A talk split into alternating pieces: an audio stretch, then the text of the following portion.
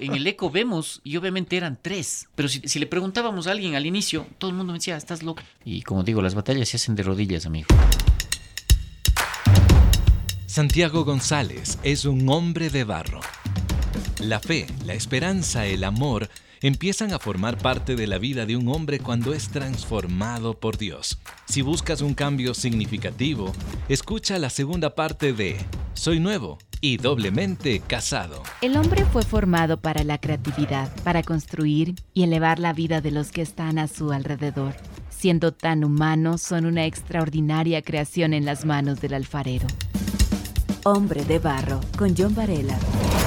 Hoy me encuentro nuevamente con Santiago González en esta segunda parte para escuchar justamente la historia de este amigo, de este invitado el día de hoy.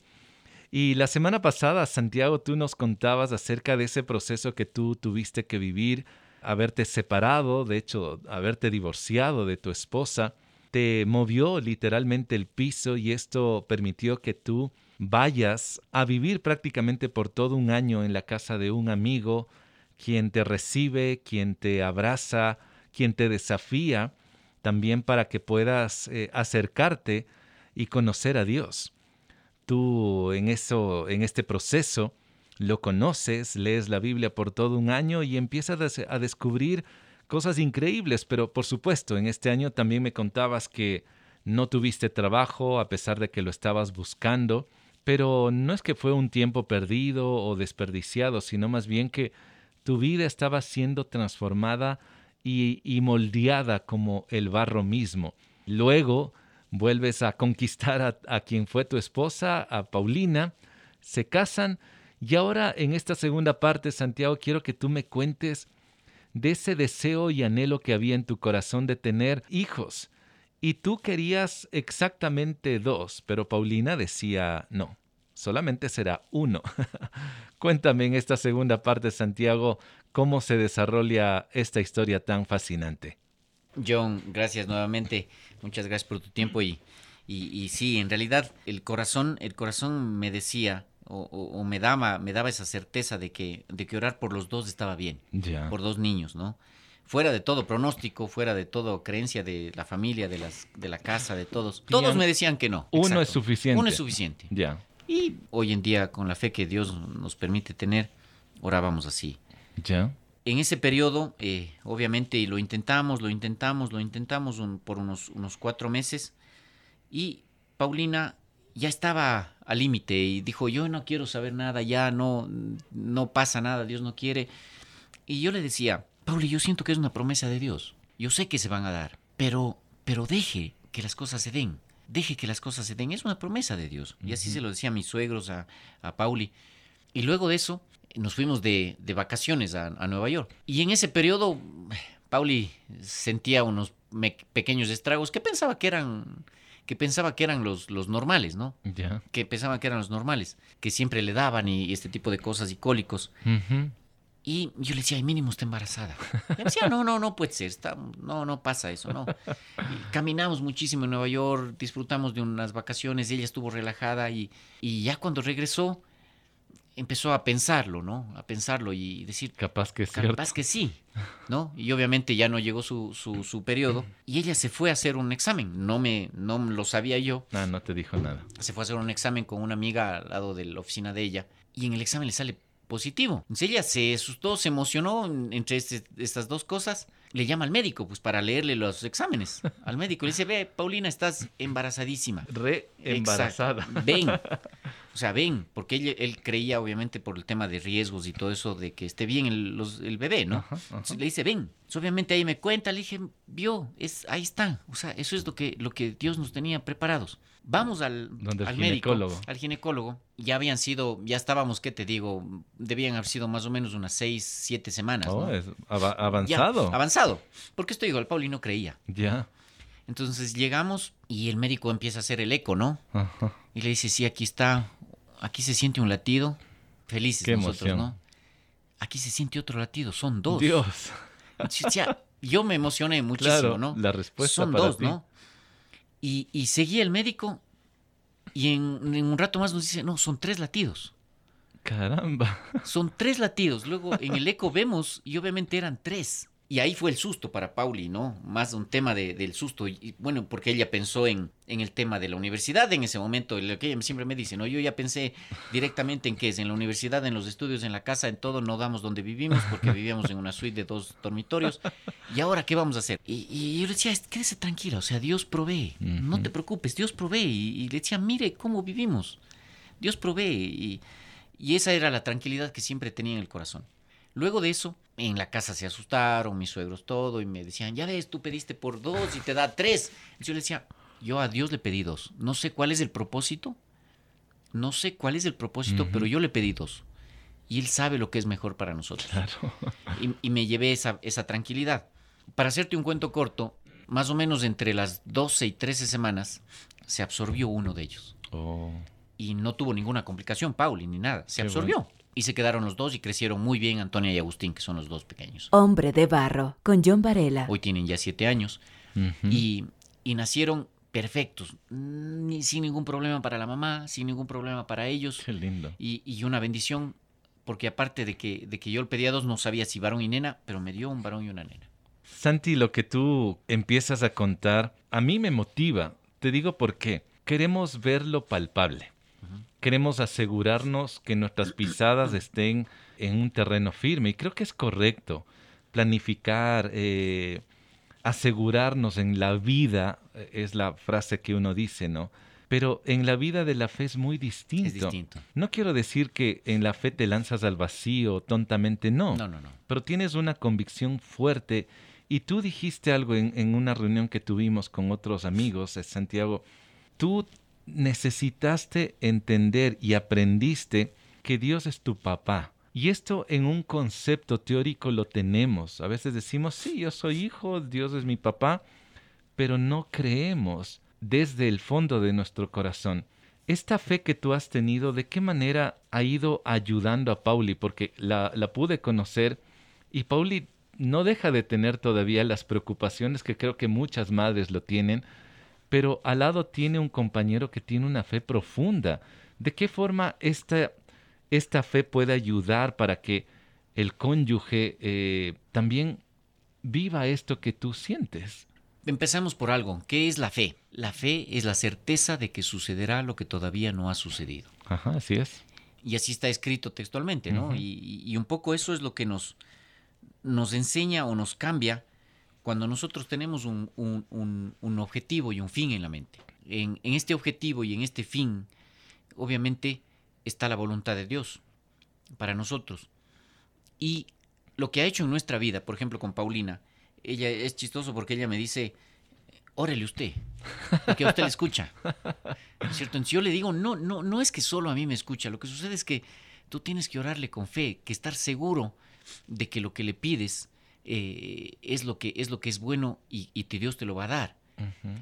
Por ejemplo, te pongo un caso, ¿no? Alguna vez Paulina me decía, eh, estábamos en algún momento por, por, por comprar un, un, un, vehículo y nosotros siempre oramos, en cada paso que damos oramos para, para conocer la voluntad de Dios bueno. y si es que Él pone en nuestro corazón paz, tranquilidad, entendemos que por ahí es el camino.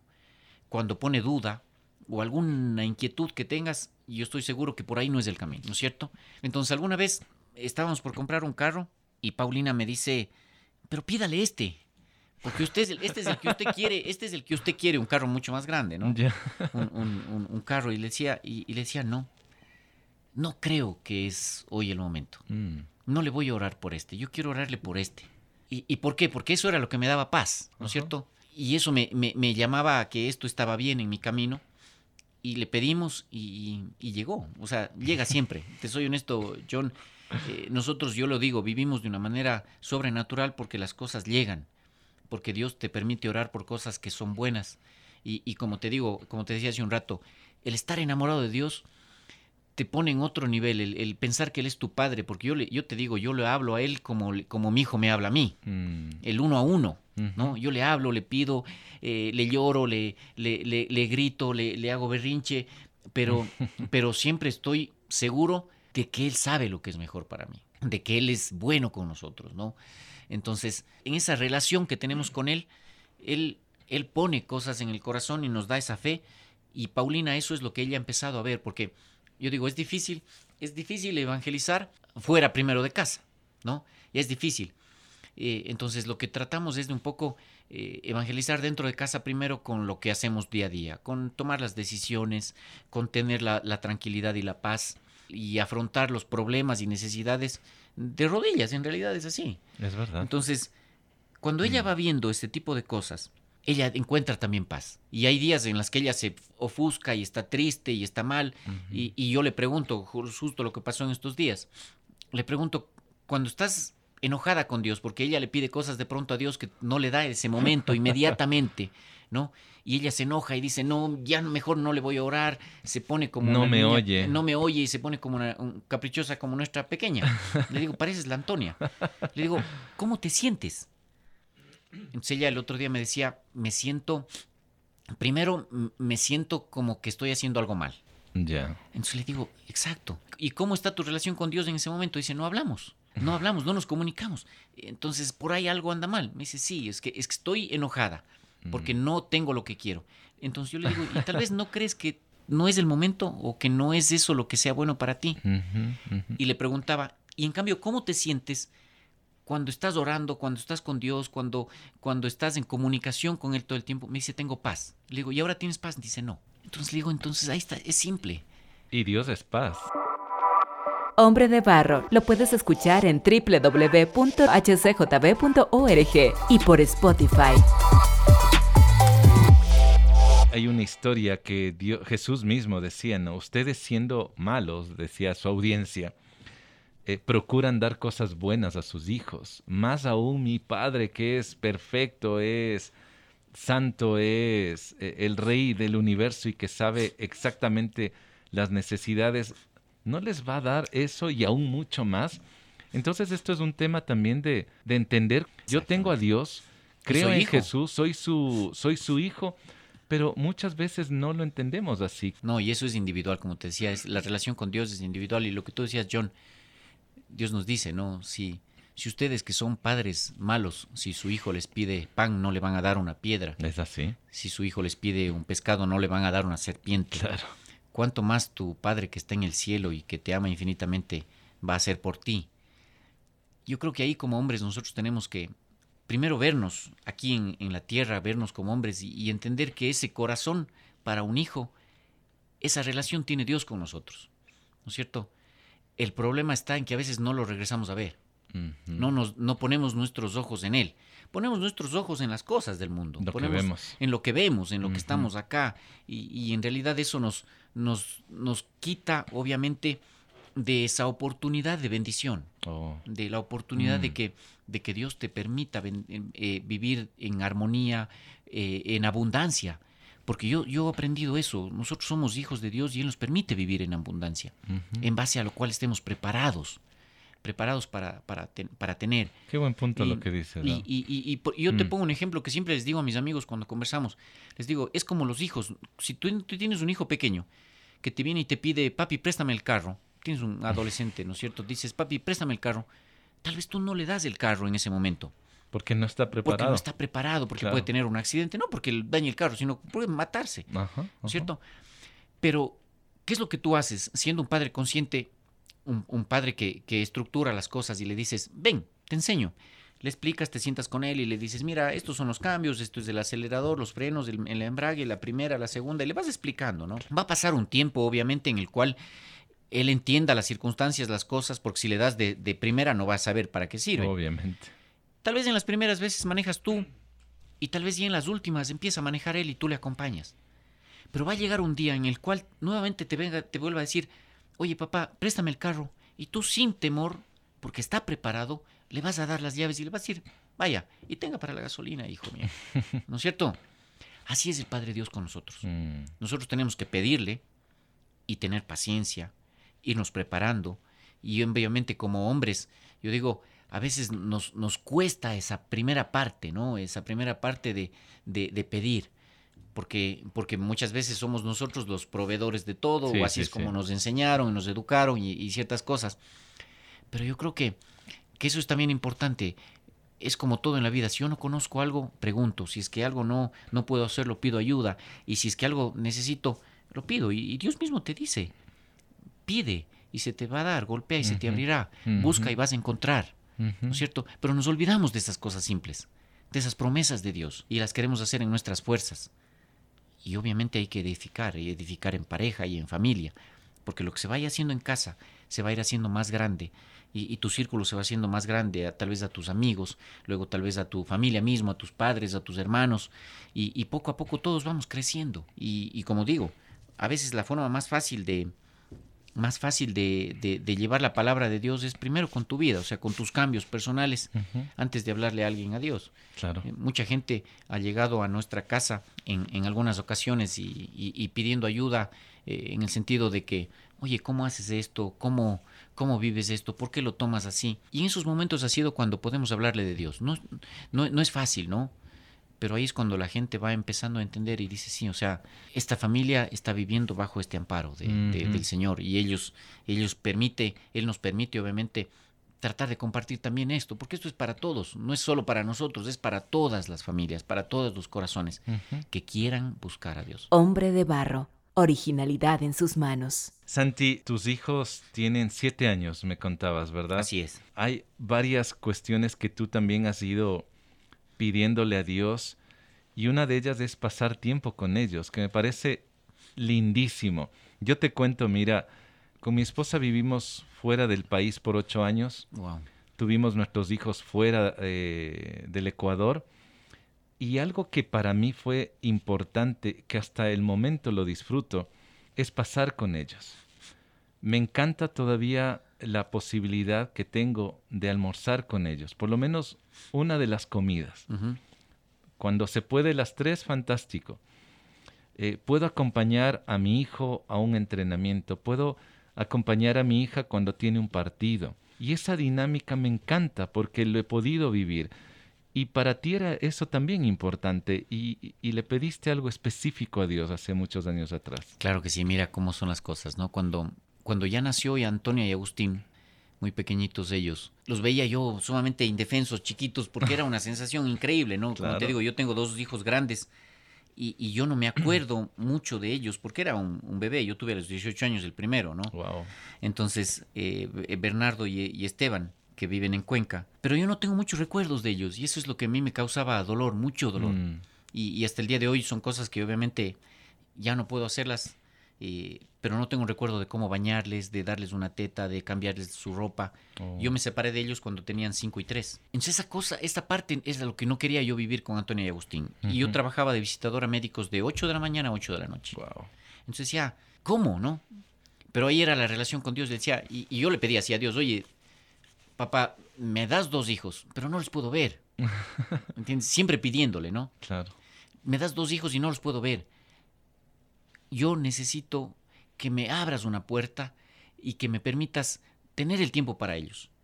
Como tú decías, como contábamos al inicio, el deporte me, gusta mucho. Y, y, le decía, no tengo tiempo de, Peor ahora ya con niños, no tengo tiempo de entrenar, no tengo tiempo de hacer bicicleta, no tengo tiempo ni de verle a mi esposa porque nos veíamos así mismo, a las 8 de la mañana, 8 de la noche. No almorzábamos juntos. Entonces era una, se volvía una relación un poco eh, de llegar, comer, llegar, irse, o sea, a trabajar y se acabó.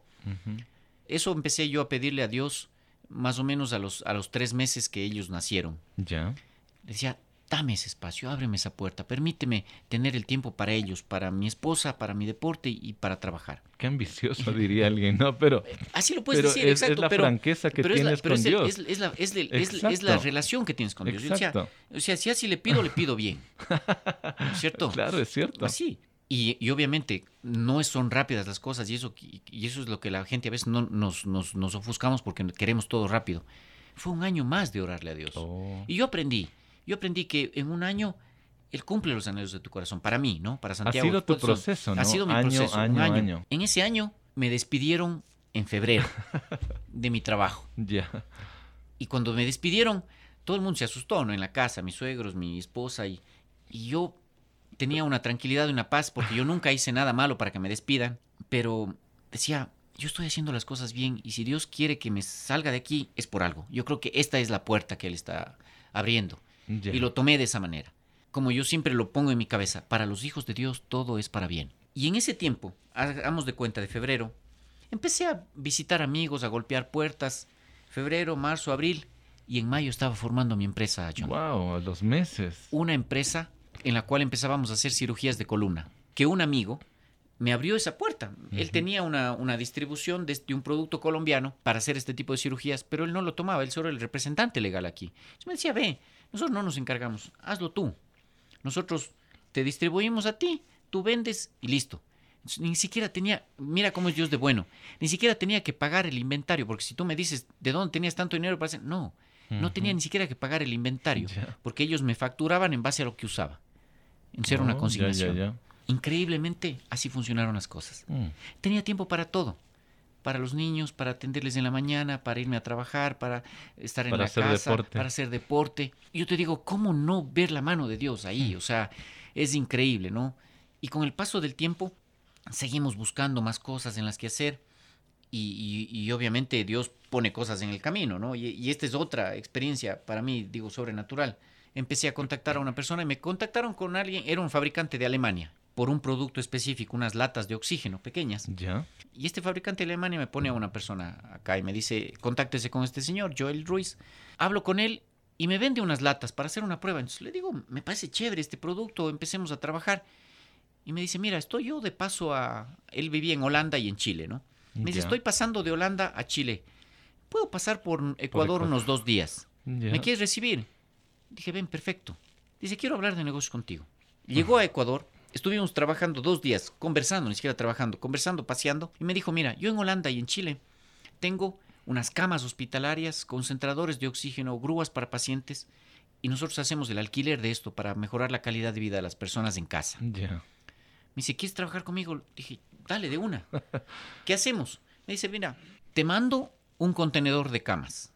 Y, y ahora, ¿y cómo te pago? Me dice, no necesitas pagarme tú desaduaniza y empieza a alquilar las camas. Y de la ganancia vamos a medias. Y cuando ya salga para pagar las camas, me pagas. Así de sencillo. Así de sencillo. Entonces, yo le conté a Pauli, me dijo, está loco. ¿Cómo van a mandar unas camas acá? Les contaba a mis amigos más cercanos, ¿no? Eh, Mauricio, Juan Pablo, empresarios, eh, gente. Me decía, estás loco, pana. ¿Quién, primero, ¿quién te va a mandar un contenedor? ¿No es cierto? Así de fácil. Así de fácil. ¿Y, quién va a alquilar una cama, pana? O sea, así, ¿no? O sea, yo creo que esto está bien. Porque tenías paz de Dios. Paz. Ese es el asunto, ¿no? Es lo que te decía. Cuando tu corazón está tranquilo, hay paz, por ahí es el camino. Hmm. O sea, ¿esto es, Señor? Sí, esto es. Vamos. Me mandó el contenedor. Ya de esto, de esto hablamos que son seis años, cinco años y medio. Me mandó el contenedor y empezamos. Hoy, gracias a Dios, tenemos una empresa grande en este sentido, en el cual alquilamos camas hospitalarias, concentradores de oxígeno, grúas para pacientes y, hemos podido cambiar la vida, mejorar la calidad de vida de mucha gente. Qué impresionante. Y era un producto que normalmente no había aquí y que dándoles esta oportunidad a la gente les ha, les ha hecho una ayuda, ¿no? O sea, increíble. Seguro. Y hemos ido creciendo. Pero si, si le preguntábamos a alguien al inicio, todo el mundo me decía, estás loco. Santi, hay voces, esas voces que te quieren confundir o esas voces que incluso te quieren detener. Pero, ¿cómo evitar esas voces? Porque todos, todos escuchamos esas voces. Mira, yo creo que ahí primero es tu relación fuerte con Dios, ¿no? Tu relación con, tu padre es como, es como yo le digo al Agustín, ¿no? Al, pequeño. Le digo, hijo, yo nunca voy a hacer algo que sea malo para ti. Nunca voy a hacer algo en lo cual te dañes o, o que te pase algo. Yo estoy pendiente de ti, entonces confía en mí. Y es, un, es natural del ser humano tener desconfianza, tener temor, tener ese, esa, esa inseguridad. Pero cuando tú dices, o sea, te abandonas y dices, sí, o sea, aquí es, vamos, ahí tienes la tranquilidad. Cuando siempre tomo una decisión, oro, y, y si estoy tranquilo, sin ninguna duda, camino por ahí. A pesar de que el resto te diga que no. Te diga lo contrario. Yo escucho al Padre. El resto, escucho amigos, veo, veo oportunidades, pruebo este tipo de cosas, las escucho porque es importante conocer la experiencia de los, del resto de personas. Así es. Pero cuando es algo importante para ti, importante, importante, yo la negocio solo con el de arriba. Qué lindo. Santi, me has inspirado, me ha motivado eh, y gracias por abrir tu corazón. Que Dios te bendiga muchísimo. Si alguien tiene ese deseo de contactarse, no sé si por medio de redes, podría localizarte? ¿Hacia dónde se puede dirigir? Sí, claro que sí. Eh, John, en las redes eh, yo aparezco tanto en, Facebook como en Instagram. Aparezco como, em, como Santiago X González, eh, que ese es mi, mi, nick, digamos en este caso, Santiago X González, las dos con Z, en, Facebook y en Instagram. Y em, estoy a las órdenes, siempre como digo, es tratar de compartir, compartir lo que, lo que Dios te permite eh, eh, lo que Dios te da en, gracia, hay que en gracia compartirla, ¿no? Lo que puedo decirles a, las personas que hoy nos escuchan, primero, agradecerte a ti por este tiempo, eh, porque para mí es, es muy importante tratar de llevar la palabra de Dios con, la vida, con lo que uno hace, y si Él nos da este espacio, Él tiene su propósito, ¿no? Él siempre tiene, tiene, tiene todo fríamente calculado. decirles a las personas que, que muchas veces les cuesta eh, estar cerca de, Dios o, tomar esa decisión es entender que, simplemente el primero Jesucristo es el maestro, él, nosotros podemos ver cómo él vivió su vida acá en la tierra y, un poco de eso podemos aprender muchísimo eh, y entender que Dios es un Padre bueno que nos ama tanto de manera increíble, nos ama tanto que inclusive permitió que su hijo muera para que para que nosotros estemos libres, ¿no? Libres de, libres de, libres de pecado y vivos. Mm. Entonces, ese amor infinito, ese, ese amor infinito está al alcance de todos. Simplemente es cuestión de, de, querer, de pedir y, de, y de, de estar ahí. Y como digo, las batallas se hacen de rodillas, amigo.